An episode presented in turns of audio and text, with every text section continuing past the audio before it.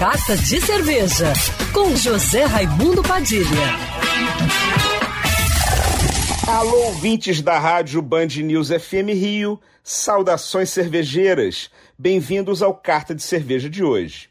Em meio à crise com o novo coronavírus, e o impacto que está causando na economia, em especial as cervejarias, que tiveram seu principal canal de distribuição, os bares e os restaurantes, afetados com a maioria da população sem poder sair de casa, duas marcas do estado do Rio de Janeiro se juntaram para criar uma cerveja colaborativa, beneficente, para ajudar as comunidades de Teresópolis e do Rio. A cerveja foi batizada de isolamento social e tem o objetivo de incentivar as pessoas a ficarem em casa, além de arrecadar dinheiro para a compra de material de higiene e cestas básicas para as favelas de Teresópolis e do Rio de Janeiro.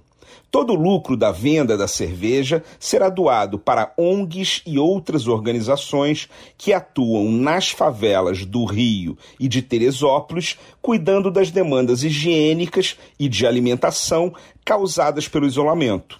A ideia surgiu da parceria entre as cervejarias Solterê e Mito e previa inicialmente a doação do lucro de um único lote de 600 litros mas o sucesso de vendas inicial motivou as cervejarias a planejar novos lotes da cerveja.